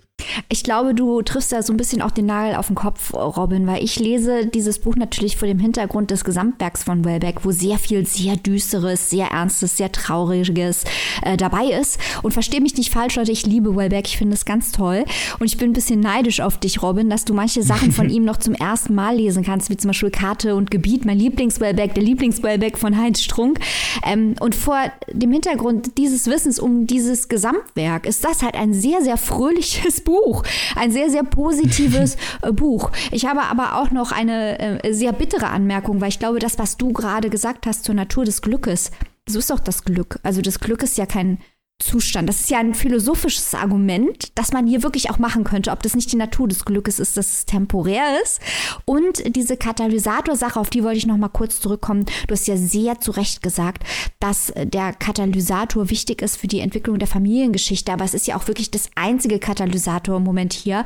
Beim Thriller mhm. gibt es das ja nicht. Und ich habe halt auch wirklich vor dem Hintergrund des Gesamtwerks, und es macht bestimmt einen entscheidenden Unterschied, wie du sagst, hier nichts Apokalyptisches gesehen, nichts Brutales, nichts Radikales, nichts Provokantes. Da hat Wellbeck mit seinen Büchern über Sextourismus und Sterbehilfe schon ganz andere Klopper rausgehauen. Und ich glaube, das macht schon einen großen Unterschied, ob man halt an die richtig harten Wellbeck-Nummern denkt oder das hier aus einer neutraleren Perspektive liest, so wie du es gemacht hast. Ja, es ist auf jeden Fall sehr interessant. Es gibt so viele Interpretationsebenen. Man kann so, so gut über dieses Buch diskutieren, wie viele Perspektiven sich da noch ergeben und wie viel da, ja, in wie viele Richtungen man das auch noch lesen kann, auf wie viele Arten. Deshalb würde ich empfehlen, dass ihr das auf jeden Fall lest. Ich würde noch weitergehen und würde sagen, zieht euch einfach mal alle Wellbeck-Bücher rein. Äh, dann könnt ihr nämlich auch hier die Verbindungen sehen und wie Wellbeck sich auch ändert und dreht, äh, weil das, Wellbeck ist ein sehr politischer Autor. Wir haben jetzt noch gar nichts zur Ästhetik gesagt. Ich würde sagen, das ist die Hinsicht, in der das ein typischer Wellbeck-Roman ist. Ähm, das ist nämlich sehr spärlich, sehr nüchtern, sehr zurückgehalten. Wellbeck ist kein großer Stilist und das ist ein Euphemismus für das, was Wellbeck macht. Das ist ein Arbeiter, der effektiv schreibt. Der schreibt nicht schön, der schreibt nicht blumig, der schreibt nicht poetisch. Das ist wirklich ein, ein das ist ein Arbeiterstil. Äh, der funktioniert, der ist effektiv, aber ist jetzt nicht lyrisch. Das ist aber das ist das ist keine Kritik. Das ist was Wellbeck macht. So schreibt Wellbeck und das ist ein sehr sehr typischer Ton. Und äh, diese Gegenüberstellung von persönlicher Traurigkeit und der Möglichkeit zum Glück gleichzeitig, während diese politische Bedrohung durch den Terrorismus über allem schwebt. Ich finde, das passt sehr gut zu diesem nüchternen Stil. So, Robin, jetzt die kontroverse Frage schmeiße ich jetzt dir rüber, weil man kann sich auch mal bequem machen. Weil Beck wird ja immer rumgeweint, dass seine Sexszenen so sexistisch wären. Robin, sind die Sexszenen in Vernichten zu sexistisch? Also ich finde, die Sexszenen sind nicht sexistisch. Da kommt es wieder so ein bisschen auf dieses Arbeiterschreiben runter, wie du es gerade genannt hast. Es sind halt äh, eben sehr visuell gezeigte Sexszenen. Es geht, es geht darum, die Vorgänger eigentlich im Allgemeinen. Klar gibt's hier so ein paar sexistische Allüren, so gerade wenn es dann um Frauenbild geht und dann Frauen, die gerne Frauenzeitschriften lesen oder Frauen sind ja viel besser in Emotionalität. Da habe ich dann zwischendurch doch mal eine Augenbraue gehoben. aber, aber, aber in, in, im Sinne von den Sexszenen hatte ich das jetzt überhaupt nicht. Ich finde, Sexualität stellt er in diesem Buch als was ganz, ganz Wichtiges dar, als, als was Intimes sozusagen und gerade so, auch wenn man gegen Ende geht, ich darf ja hier nicht spoilern, aber gerade da finde ich, sind die Sexszenen fast ja, merkt man so ein bisschen diese, ja, diese Traurigkeit, diese Liebe, die gleichzeitig eben damit auch gezeigt wird. Und das ist ja eigentlich das Spannende. Und die Sexszenen sind nicht sexistisch. Nee, sehe ich nicht so. Ich auch nicht. Also, das ist, das ist gut gemachte Sexszenen. So. das ist ja wohl, also wenn das keine Werbung von Michelle Wayback ist, weiß ich aber auch nicht. Und dadurch, also ich finde aber gerade diese Verbindung eben mit dieser bildungssprachlichen Theorie, mit diesem fast nüchternen Stil und diesen teilweise eben auch ge gemeinschaftlichen, emotionalen, als auch eben diesen Sexszenen macht ja eben dieses, diesen Roman so spannend. Und trotzdem finde ich, ist irgendwie diese, durch diese ganzen Kontraste eigentlich, wirkt es trotzdem so ein bisschen wie ein Stein gemeißelt. So ein bisschen wie so ein, ja, weiß ich nicht, so ein großer Block. weißt du, was ich meine? Also ich bin auf jeden Fall mal gespannt, weil ich denke, das ist ein Roman in Bewegung, was nicht das, was du gesagt hast, falsch macht, sondern es kann ja äh, parallel hm. existieren. Ich glaube, dass dieses Buch sehr interessant äh, wird. Äh, auch hier nochmal Thema, heute unser großes Thema Paratexte. Wenn äh, die französische Präsidentschaftswahl ist, damit nämlich äh, in 2027 Emmanuel Macron seinen zweiten Fünfjahresterm beenden kann, muss er erstmal 2022 wiedergewählt werden. Und äh, da hier Bruno Le Maire und er in dem Buch breit vorkommen und sehr, sehr viele Szenen im Wirtschaftsministerium spielen, sehr, sehr viele nächtliche Unterredungen zwischen äh, Paul und Bruno stattfinden, also Bruno Juge in diesem Fall, glaube ich, dass äh, das auch sehr politisch rezipiert wird und dass es einen Einfluss haben wird auf die französische Präsidentschaftswahl. Ähm, messen kann man solche Sachen nicht, aber ich glaube, wir wissen ja, wie der rezipiert wird in äh, Frankreich. Das wird, glaube ich, noch interessant. Das glaube ich allerdings auch. Da bin ich auch schon mal sehr gespannt, was dann noch alles so zum Vorschein kommt oder was dann alles noch aus diesem Buch zitiert wird, um da vielleicht irgendwie so eine bestimmte Richtung zu proklamieren. Wir sehen es dann, wenn es soweit ist. Aber bis dahin solltet ihr auf, euch auf jeden Fall Vernichten von Michel Ulbeck reinziehen und euch das kaufen. Das könnt ihr tun für 28 Euro im Hardcover und 24,99 Euro in der digitalen Variante. Und damit weiter zum nächsten Roman, den wir, den wir ja schon angesprochen hatten, auch im Vorgeplänkel. Und zwar geht es jetzt ab in den Park. genau, Walk in the Park sozusagen. Als eine der beiden Hundeexpertinnen, erzähl uns doch mal, was hier abgeht. So, also wenn das jetzt nicht alles schon genug wäre, was ihr hier von uns gehört habt, äh, komme ich jetzt noch mal mit einem richtig geilen Kracher um die Ecke und zwar mit Sophie Oxanens Hundepark.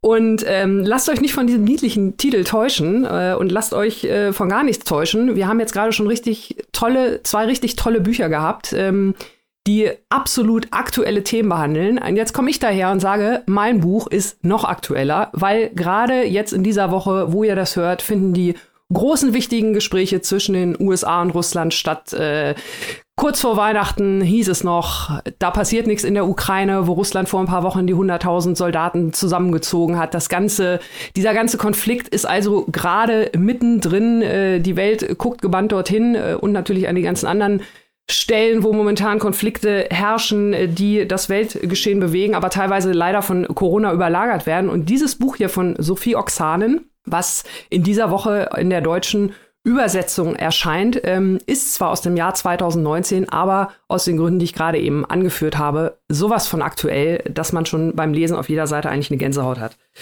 Es liest sich wie eine Dystopie, ist aber keine. Das kommt noch erschwerend hinzu und ihr wisst, sowas lieben wir real und gruselig gleichzeitig, ähm, weil das ist also wirklich hier ein Roman, der sehr, sehr anspruchsvoll ist, sehr informativ und auch unterhaltsam in Anführungszeichen, weil Unterhaltung vielleicht so ein bisschen in die in die äh, falsche Richtung geht, aber man liest ihn, man ist dran, man ist drin und äh, toll. Also, worum geht's und wer ist dafür verantwortlich? Sophie Oksanen habe ich gerade schon erwähnt, ist die Autorin. Sie ist eine finnisch-estnische Autorin. Hundepark ist ihr vierter Roman. Und äh, sie hat sich auch, äh, wie in ihrem dritten Roman Fegefeuer, der auch äh, ja, ihr zum internationalen Durchbruch verholfen hat, den ich auch gelesen habe, in Fegefeuer, da hat sich Sophie Oksanen noch so ein bisschen mehr mit ihrer Herkunft beschäftigt. Die Geschichte spielt in Estland.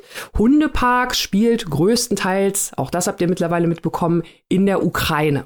Das heißt, wir haben es hier mit auch einem Länderroman zu tun, weil er die Geschichte, die sehr wechselvolle Geschichte der letzten ja, 100 Jahre des Landes ähm, porträtiert und natürlich das auch auf diesen ganz aktuellen Konflikt. Ja, die Auswirkungen sind bis heute spürbar und wir können eigentlich jeden Tag gucken, wie es weitergeht. Hier im Hundepark, der titelgebende Hundepark ist äh, tatsächlich so, fängt das Buch auch an. Man könnte denken, ein ganz billiger Stammtischwitz sitzen zwei Frauen im Hundepark auf einer Bank. Ähm, die eine von den beiden Frauen ist unsere, ist unsere Erzählerin Olenka.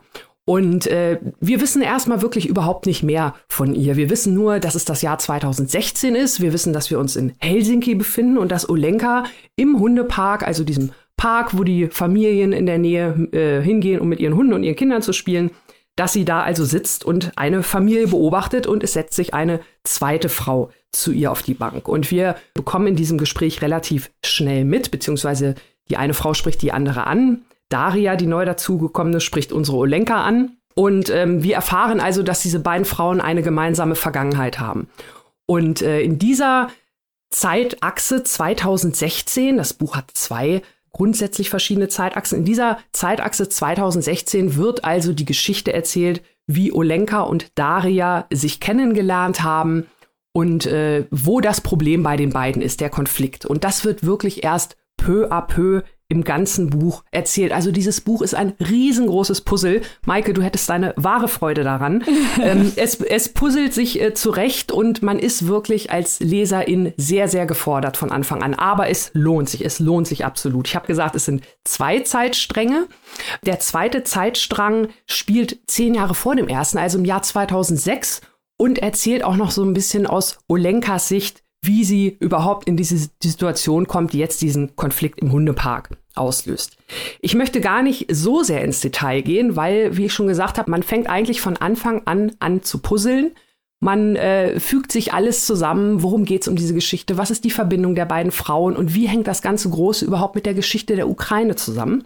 Von daher hier nur ein paar kleine Hinweise, die sich sehr, sehr schnell ergeben, beziehungsweise die auch auf dem Klappentext draufstehen. Also es geht hier tatsächlich um das große Thema Spende von Eizellen. Mal so ganz platt ausgedrückt. Also es geht darum, dass junge Frauen in der Ukraine, vor allem nach dem Zusammenbruch des Sowjetsystems, große Probleme hatten äh, oder, oder nicht so richtig wussten, wie sie Geld für ihre Familie besorgen sollten. Und äh, der, ja, als sich das Tor zum Westen öffnete, haben sich da natürlich viele, viele Möglichkeiten ergeben für diese jungen Frauen äh, von denen Olenka auch eine war. Und äh, man kann natürlich irgendwo hingehen, gerade so in den, äh, in den 90ern, wie gesagt, nach dem Zusammenbruch des Eisernen Vorhangs.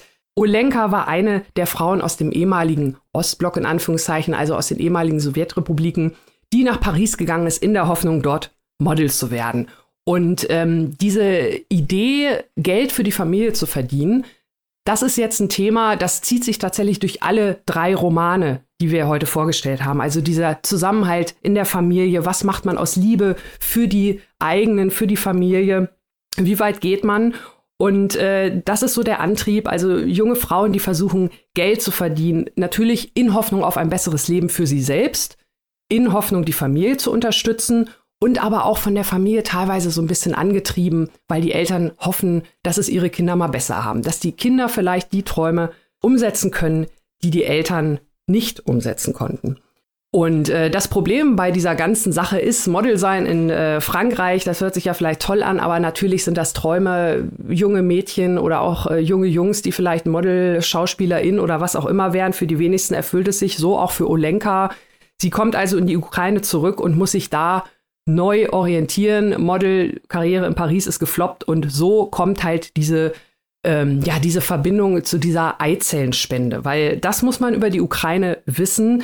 Für Menschen, die äh, selber keine Kinder bekommen können und aus welchen Gründen auch immer nicht adoptieren möchten, also eine künstliche Befruchtung äh, von einer befruchteten Eizelle eines anderen, einer anderen Frau ähm, brauchen, die sind in der Ukraine tatsächlich sehr gut aufgehoben, weil dort für Themen wie Eizellenspende, also es ist legal, klar, auch Leihmutterschaft, da gibt es wenig Restriktionen und von daher ist das also für diese jungen Frauen wenn Sie jetzt nicht unbedingt, äh, sage ich mal so, im Bereich Escort-Service äh, gehen wollen, ist das eine gute Möglichkeit, ähm, Geld zu verdienen. Olenka sagt, besser als eine Niere zu spenden. Also es ist wirklich, wirklich heftig in der Ukraine. Die anderen Verdienstmöglichkeiten äh, sind entweder an einem illegalen oder legalen äh, Bergbaubetrieb, äh, was immer sehr, sehr gefährlich ist. Es gibt viele Tote hier zu beklagen im Laufe dieser Geschichte. Oder eine andere Verdienstmöglichkeit ist auch noch der Anbau von Mohn oder gleich die Verwandlung in Rohopium. Da kann man sich auch vorstellen, dass das jetzt nicht unbedingt ein Familienbetrieb ist, äh, den man so auf seiner Visitenkarte stehen haben möchte. Und warum das alles so ist, warum die Ukraine überhaupt äh, ja so ein, so ein sehr abhängiger Vasall früher von der Sowjetunion natürlich als Staat in, in dieser Staatengemeinschaft und auch vorher von Russland und auch jetzt noch ist, das erzählt Sophie Oxan in diesem Buch in einer unfassbaren Geschichte. Ich meine, das ist ein Land, das ist nicht wirklich weit weg und man hat wirklich auch hier das Gefühl, man liest eine Dystopie aus einer fremden Welt. Angefangen von dem großen Genozid, äh, dem Holodomor Ende der 30er Jahre, als äh, ja durch die Regelung äh, der Russen die Ukraine mehr oder weniger ausgehungert wurde und je nach Schätzung zwischen drei und Millionen Menschen innerhalb eines Jahres verstarben bis hin zu den aktuellen Entwicklungen, die wir natürlich alle kennen, Stichwort äh, Krim-Krise, Stichwort der Absturz der malaiischen äh, Zivilmaschine im Jahr 2014. Das sind also alles Ereignisse, die ähm, hier in der Geschichte erzählt werden anhand dieser Person Olenka. Also man ist dicht dran, man versteht einiges und es ist eine, eine Gesellschaft, die wirklich ja unserer, unserer in vielen Dingen ähnlich ist, aber teilweise auch ganz anders. Und das arbeitet Sophie Oxanen hier also wirklich ganz, ganz toll raus. Also die drei großen Themen sind halt neben dieser äh, Liebe zur Familie, die ich natürlich äh, vorhin schon erwähnt habe, die Geschichte der Ukraine insgesamt, dieser ganze Konflikt Ost-West und natürlich das große Thema die Frau, der Frauenkörper als Kapital, sei es für Eizellenspende, sei es sich selbst als Braut äh, zu spenden oder wie auch immer, um halt ein besseres Leben zu haben. Und das Ganze ist halt verpackt in dieser ja, Thriller-Geschichte, muss man wirklich sagen, weil die eigentliche Geschichte, auf die ich eigentlich gar nicht eingegangen bin, weil ich es nicht kann, weil fast auf jeder Seite ein neuer Spoiler lauert, wie alles miteinander verwoben ist. Also, das ist wirklich ein Meisterstück, wie Sophie Oxan das macht. Wir haben ja vorhin auch schon bei Hanya Yanagihara gesagt, wie toll das komponiert ist, äh, dass die immer die gleichen Personen oder zumindest die gleichen Namen auftauchen, dass man ganz viel puzzeln und gucken kann. Und das kann man hier bei Sophie Oxanen auch. Und das ist teilweise, also es hat wirklich was von einem Thriller, die, die eigentliche Geschichte. Das Ende ist faszinierend. Ich fand sehr, sehr viele spannende Rezension auch zu diesem Ende, äh, wo natürlich dann wieder die Gemüter hochschlagen. Äh, was soll das? Habe ich nicht verstanden. Also es ist ein spannendes Buch. Es ist ein spannendes Ende. Man fragt sich die ganze Zeit nicht nur, worum geht's da? Wer ist das? Was macht das? Man fragt sich auch Sachen wie, wem erzählt sie diese Geschichte und warum? Also ich kann eigentlich nur schwärmen. Es fällt mir schwer, wie gesagt, inhaltlich über dieses Buch zu reden, weil es von dieser inneren Spannung lebt. Aber ich kann euch sagen, wir hatten ja auch äh, in letzter Zeit mal so ein, zwei Bücher, wo wir gesagt haben, die gehen eher so in Richtung Krimi, die gehen eher so in Richtung Thriller, aber natürlich immer mit einem literarischen Anspruch. Und hier hat man das wirklich, wirklich ganz, ganz exzellent umgesetzt. Ähm, der Anspruch ist da, die Spannung ist da, das familiäre Drama ist da, die Geschichte ist da, die Politik ist da. Also dieses Buch hat wirklich alles, wirklich, aber man muss auch dazu wissen, äh, es ist wirklich auch ein nicht ganz einfaches Buch. Zum einen natürlich durch die, ähm, durch die vielen Verschachtelungen und durch die vielen Fragen, die man sich stellt. Aber es ist jetzt halt auch nichts für Leute, sage ich mal, die eher fröhliche Literatur lesen. Es ist ein dunkles Buch, allein schon durch die Thematik, das ist klar, aber auch durch die Charaktere, die halt, so wie wir es hier ja sehr, sehr gerne mögen, eben nicht nur gut oder böse sind oder auch teilweise ähm, Handlungen machen, die wir nicht nachvollziehen können, aber Gründe, die man vielleicht zumindest verstehen kann. Und auch das ist hier der Fall. Und auch da wieder die Parallele zu den anderen beiden Büchern, die wir hatten. Vor allem äh, die Jana Gihara, da hatten wir das ja auch sehr schön ausformuliert. Also hier kann man, kriegt man viele grau, graue Nuancen von Zwischentönen.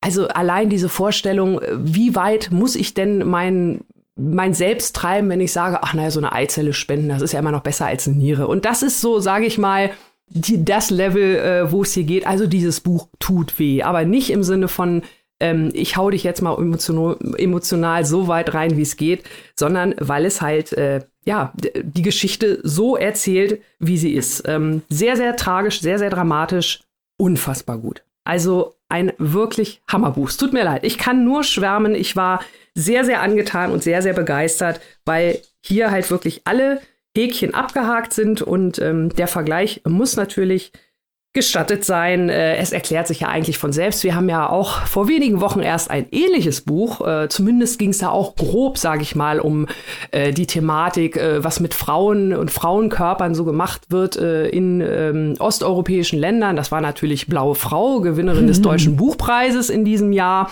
Alles das, was ich mir von der Blauen Frau erhofft hatte und was sie leider nicht erfüllen konnte, das erfüllt Sophie Oxan mit Hundepark. Von daher alle Daumen hoch. Annika, jetzt hast du meine Frage mir vorweggenommen, weil ich bin natürlich tief enttäuscht. Wo ist die Blaufrau? Wo hm. ist äh, der sinnlose Charakter, der durch das Buch wandelt und seltsame Nicht-Fragen stellt, während der Plot in die Klischees ertrinkt? Da bin ich jetzt sehr traurig, dass das hier nicht äh, auftaucht. Aber um nochmal nachzufragen, weil was bei der blauen Frau uns ja am meisten aufgeregt hat, war, dass die politische Diskussion um Frauenkörper als Ware nicht auf Niveau geführt wird. Inwiefern, du hast es ja schon so ein bisschen angesprochen, aber ich möchte dir die Möglichkeit geben, hier jetzt weiter zu schwärmen. Deswegen frage ich mhm. nochmal, inwiefern verschmelzen hier politische Standpunkte äh, und ästhetische Ausführungen? Also da, das ist ja eine sehr klare politische Position, die Oxan hier bezieht, wenn ich das richtig verstanden habe. Mhm. Inwiefern, also wie schafft sie das, dass das nicht ähm, wie ein Pamphlet wirkt? Wie schafft sie das ästhetisch geschickt umzusetzen? Sie schafft das äh, tatsächlich mit den, mit den Charakteren.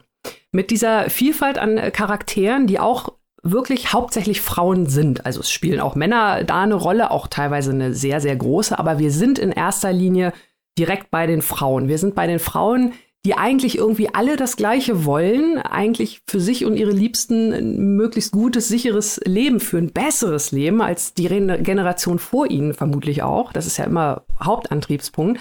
Aber sie wählen alle sehr, sehr verschiedene Wege, um das zu erreichen. Und ähm, diese Wege, und ich glaube, das ist das, was mich so fasziniert hat, diese Wege werden irgendwie alle nachvollziehbar. Äh, also auch die Frauen es ist wirklich, äh, man kann sich das gar nicht vorstellen, ähm, wie die teilweise diese Leihmütter dann auch begutachten und aussuchen. Also es ist ja nicht nur der Handel mit den Kindern und den Frauen, auch da übrigens wieder Kinderhandel, auch Jana Gihara irgendwie so ein bisschen Thema mit den adoptierten Flüchtlingskindern, mhm. die du mhm. erwähnt hast. Ich bin einfach so begeistert, dass wir so viele Parallelen hier schon wieder zwischen den Büchern feststellen. Aber die, die Gründe, also man versteht sie nicht, aber sie werden zumindest irgendwie nachvollziehbar, warum diese Frauen oder diese Menschen in diese Position gebracht werden und warum sie da auch für kämpfen. Also ähm, gerade die, die Hauptfigur Olenka, die ja eigentlich da mehr oder weniger reinrutscht und dann aber innerhalb des Systems sehr, sehr weit aufsteigt. Ähm, also das hat mich auch so ein bisschen erinnert äh, an das Buch, was Robin äh, bei uns hier so vor ein paar Wochen vorgestellt hatte, Die Komplizinnen, wo es ja auch darum ging, wie eine junge Frau von der älteren so ein bisschen äh, für eine bestimmte Rolle gegroomt wird. Ne? Also dass man äh, die Frauen irgendwie so anlockt und dann auch vielleicht mit eigenen erweiterten Machtbefugnissen ähm, ein bisschen mehr in dieses System reinholt. Und äh, das wird hier also wirklich von Anfang bis Ende einmal komplett durchexerziert. Und äh, das, das eigentlich große Mysterium was den äh, Beteiligten teilweise gar nicht so bewusst wird. Das wird dann nochmal am Ende erklärt und auch das hat wieder eine politische Dimension, mit der man gar nicht gerechnet hatte, die aber, wenn man sich über 480 Seiten äh, und darüber hinaus mit Recherche so sehr mit dieser Geschichte des Landes ähm, befasst hat, die dann tatsächlich gar nicht mehr überrascht. Also das fand ich wirklich äh, gut. Von daher ist es auch auf jeden Fall ein sehr, sehr politisches Buch und das ist gut umgesetzt. Aber das habe ich jetzt schon erwähnt, dass es mir gefallen hat, glaube ich. Ja, das ist immer schön. Man hört ja immer gerne, wenn man, wenn hier einer von uns so mit flammender Liebe für ein Buch einsteht. Und da habe ich dir jetzt auch gerade ganz, ganz, ganz gerne gelauscht. Und ich finde es sehr interessant, wie eben diese Parallelen auch zu den anderen Büchern dieser Folge bestehen. Auch so diese Identität, wie ich es jetzt richtig verstanden habe, des Individuellen, aber auch die Identität der Struktur, die Identität der Gesellschaft, die einen ganz großen Punkt spielen. Ist ja, das richtig? Ja, das ist richtig. Und was hier auch äh, gut äh, oder besser als äh, nach meinem Dafürhalten in der blauen Frau umgesetzt wurde, waren auch so diese, diese Vergleiche zwischen Ost und West, auch gerade so im Laufe der Zeit. Also die äh, Olenka hat mit ihrer Familie auch eine Zeit lang in Estland gewohnt, was ja natürlich dann auch diese Nähe zu Finnland hat. Und Finnland war ja auch in der blauen Frau so das Zeichen für die, für die weltoffene EU oder überhaupt für das weltoffene Europa. Und hier ist es so ein bisschen ähnlich Ähm, hier war es halt schon, äh, da geht das Buch dann tatsächlich noch so ein bisschen weiter zurück. Ich habe ja gesagt, teilweise bis 1930 erzählt es, holt es immer wieder mal so eine, so eine äh, ja, Anekdote hervor, die sich halt in die Volksseele, so abgedroschen das auch klingen mag, eingebrannt hat, aber dann die äh, Handlung auch tatsächlich weitertreibt. Und ähm, hier war es ja so, dass äh, vor dem Zusammenbruch der Sowjetunion Menschen, die in Estland gelebt haben, natürlich schon relativ nah dran waren. Da gab es Ecken, da konnte man zum Beispiel finnische Fernsehsender entdecken. Also so ein bisschen früher, als in der DDR heimlich Westfernsehen geguckt wurde, da war man dann so ein bisschen näher dran und da gab es dann halt auch verschiedene Abstufungen. Das heißt, Esten äh, und Estinnen, die in Nähe zu Finnland äh, gelebt haben, die hatten mehr Möglichkeiten. Und wie sich das auch im Laufe der Jahre verändert hat und entwickelt hat. Also da kriegen wir hier trotz der vielen anderen Themen, die ich bereits angesprochen habe, auch ein sehr viel differenzierteres Bild ähm, als das, was ich zumindest in der blauen Frau gelesen habe. Das ist ein guter Schlusssatz. der blauen Frau da, ne, kann man da ja nochmal in unsere Buchpreisfolge reinhören, was da abging. Aber dann ist doch schön, dass es hier eine bessere Version gibt. Wo kann man sich dieses tolle Buch von Sophie Oxanen denn besorgen, liebe Annika? Und wie viel, wie viel Euronen müssen wir dafür aufwenden? Ja, Hundepark von Sophie Oxanen erscheint am 13. Januar und äh, ist erhältlich für 23 Euro im gebundenen Buch und 19,99 in der keimfreien E-Book-Version. Und das Ganze ist erschienen im Kiwi Verlag. Und greift zu, greift zu. Direkt loslaufen. Also, Annika, fandst du das Buch eigentlich jetzt gut? Ich habe das gar nicht verstanden. Also der, das Einzige, was ich tatsächlich nicht so gut fand, also es ist wirklich sehr, sehr fordernd. Es ist sehr, sehr dicht. Man muss immer, immer gut dranbleiben. Das, äh, aber auch das als kleine Warnung. Aber es lohnt sich. Lesen wir nächste Woche ein paar dümmere das macht Bücher? doch immer Spaß. Nein, oder? Das glaube ich nicht. Sowas ich, gibt's ich hier nicht. befürchte es nicht, ja. Oh. Sehen wir dann vielleicht ja nächste Woche. Ne? vielleicht irren wir uns ja auch und zack, total das dumme Buch. Aber wie ihr uns kennt, wir haben ja so ein bisschen die Glaskugel gepachtet und auch ein kleines äh, Händchen für gute Literatur. Deswegen würde ich mal sagen, gibt's nächste Woche wieder richtig dick was auf die Ohren. Und äh, wie immer am Ende dieser Folge und am Ende jeder Folge danken wir unserer liebsten Steady-Community, die uns finanziell unterstützt, die uns mit Herz unterstützt, die uns mit Leidenschaft unterstützt. Und da freuen wir uns natürlich immer. Und wir, wir haben dieses Mal sogar ein paar Shoutouts parat ein für, zu ein paar Mitgliedern, denen wir besonders danken wollen. Liebe Annika, wer ist denn das in dieser Woche? Ja, in dieser Woche möchten wir uns bedanken zum einen bei der Susanne und zum anderen bei Marie Haug. Vielen, vielen Dank und natürlich auch für, den, für die vielen anderen Leute bei uns aus der Community. Danke an euch alle. Danke, Marie, Susanne. Ihr seid die Besten. Beste Community ever. Yay. So, und damit sind wir am Ende der Folge angelangt. Wir freuen uns natürlich, wenn ihr nächste Woche wieder einschaltet, wieder mit dabei seid, wenn der Papierschau Podcast volle Kanne reinhaut und voll euch alles von Literatur präsentiert, was ihr gerne hören möchtet. Bis dahin. Gehabt euch wohl, bleibt gesund natürlich und lest was Tolles. Tschüss. Tschüss. Tschüss.